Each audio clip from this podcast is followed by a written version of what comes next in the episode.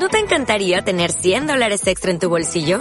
Haz que un experto bilingüe de TurboTax declare tus impuestos para el 31 de marzo y obtén 100 dólares de vuelta al instante. Porque no importa cuáles hayan sido tus logros del año pasado, TurboTax hace que cuenten.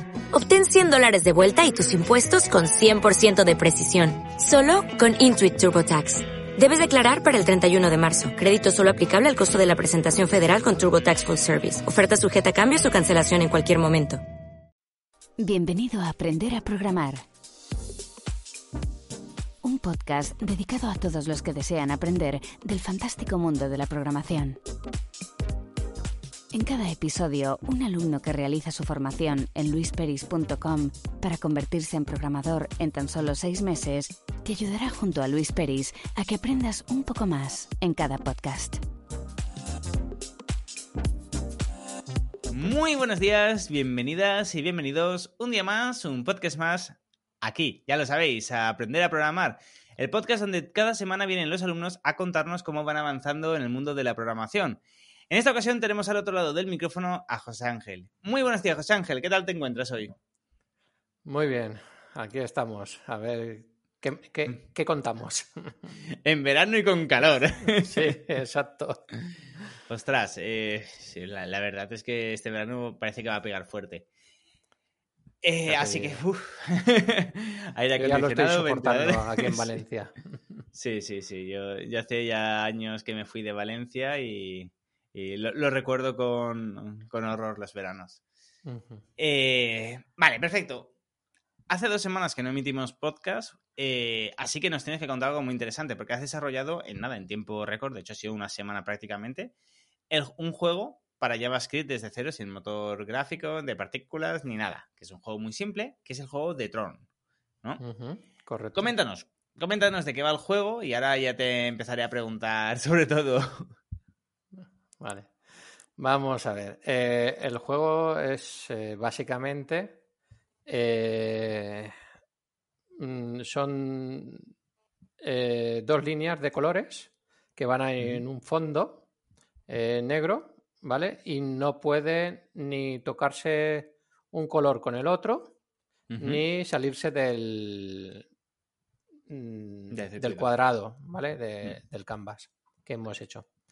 Vale. Eh, entonces, en el momento que uno se choca con otro o, o se pega contra la pared, eh, directamente pierde el juego. Vale. Es decir, es como un Snake para los más, para los más veteranos. Sí. Bueno, que, que hay bueno. como dos serpientes de colores, por decirlo de alguna forma. Que, uh -huh. bueno, de, de, esto viene de, de, las motos de luz, ¿no? Que a medida sí, que, te, que, te, vas moviendo con el teclado, que ahora hablaremos uh -huh. de esta parte, eh, a medida que te vas moviendo, pues vas dejando como un rastro de color y que uh -huh. no puedes chocarte ni contra tu propio color ni contra el color del, del, contrincante. Y el contrincante tiene que arrinconarte para que te choques con, bueno, con su haz de luz, en este caso, o con uh -huh. la serpiente, con lo que queramos Exacto. Uh -huh. Vale, perfecto. Eh, complejidad, ¿cómo lo has visto? Después de haber hecho un juego de Micro Machines, ¿cómo has visto eh, ese juego? ¿Fácil, difícil? Una vez, una vez hecho el Micro Machine, eh, este ha sido mucho más fácil porque hemos reutilizado código, que ya... Entonces... Bueno, sobre todo las ideas. Aunque sí. reutilizado código, ya tenías la, la, idea de cómo estructurarlo, que es la parte más complicada. Sí, eh, bueno, en principio, entre que reutilizas un poco código y ya sabes más o menos cómo estructurarlo, hmm. pues claro, ya ayuda. Sí. hacerlo todo. Totalmente. De hecho, en un mes has hecho dos juegos. Uno más uh -huh. grande que otro, pero está súper bien. La idea de los sí. juegos siempre digo que es la misma, que es la de aprender objetos, porque con una aplicación web Puedes aprender objetos, pero te cuesta mucho más porque siempre es muy repetitivo. Todos los frameworks son súper uh -huh. repetitivos. De hecho, es marco de trabajo basado en la repetición, de que siempre sea igual, que no tengas que comerte la cabeza y que sea muy sencillo. Y así no se aprende. O sea, no se aprende uh -huh. programación eh, estructural y programación básica. Uh -huh. eh, lógicamente, así sí que aprendes el framework.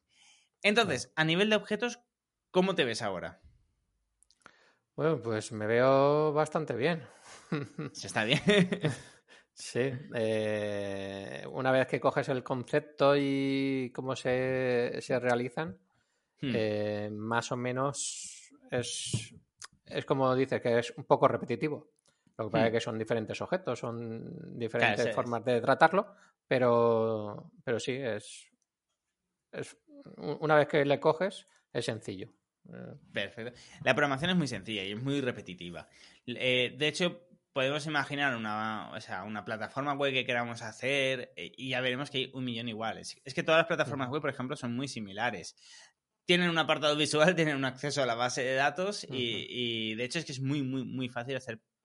O sea, una vez haces algo en programación, hacer algo dentro de, ya no del mismo sector, sino del mismo tipo, ¿no? Es decir, si haces una aplicación o haces varias aplicaciones, luego es muy fácil hacer, eh, seguir haciendo aplicaciones. Eh, si haces una aplicación web, una plataforma web, luego es muy sencillo hacer más, eh, más plataformas web, aunque sean totalmente diferentes, ¿no? Lógicamente, habrá partes que sean más fáciles o más difíciles, eh, pero el 80% es muy repetitivo y de hecho de ahí se basan los frameworks que son marcos de trabajo para que los trabajadores en las empresas sean muchísimo más productivos. Mm, va a ser mucho más rápido y más rentable para la empresa que repitas a que estés picando código todo el rato. Exacto. Eh, perfecto. JavaScript. Hablemos un poquito de JavaScript. ¿Cuál es la parte más complicada de la que hemos visto? La parte que dices, wow, Luis, esto me ha costado más que nada. Eh, es que son tantas cosas. Eh, a ver, en principio, un poco el. con todo lo que he hecho, las variables. ¿Vale? Que tienes que estar eh, llamándolas constantemente eh, o a través, de, a través del dis.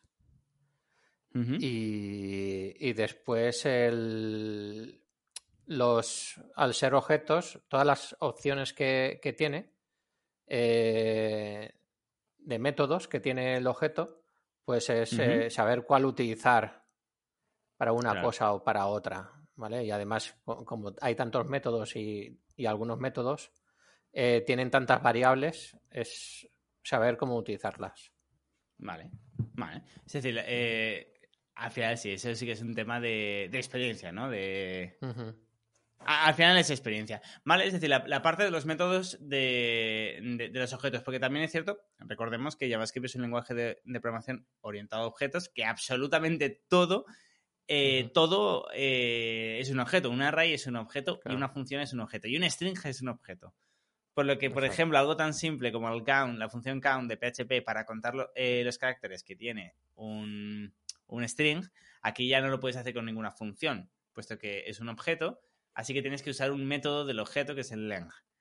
Y sí, bueno, y conocerlo todo de todos, al final sí que es un tema de, experiencia. A medida que lo vas necesitando, vas, vas aprendiéndolo poco a poco. Perfecto, eh, perfecto. Vale, entonces ya hemos repasado los dos juegos, ya tenemos del primer juego varios podcasts. De este, de este juego, eh, ahora te daré una pregunta más. Hemos hablado de JavaScript, de la parte más difícil.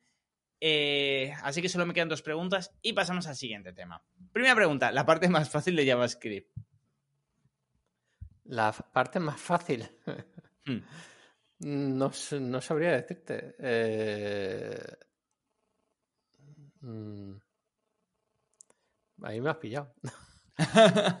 ¿O qué te, ha resultado más fácil? ¿O consideras que tiene una curva de aprendizaje sencilla o de poco tiempo? Si no, si, no, si lo ves todo difícil no pasa nada. No, no, a ver, no, no es que lo vea todo difícil o lo vea fácil, sino que como te tienes que acostumbrar al método de trabajo, pues claro, eh, en un principio lo ves todo tan complicado que, que cuando dices, ah, es así, entonces te resulta fácil, una vez que lo comprendes, ¿vale? Pero claro, en un principio mm, me ha resultado todo un poco más complicado hasta que lo he, eh, lo he comprendido, hmm. ¿sabes? Hmm. Entonces, eh, realmente fácil, pues la parte de programación que más o menos eh, es igual que en, todos los lenguajes, ¿no?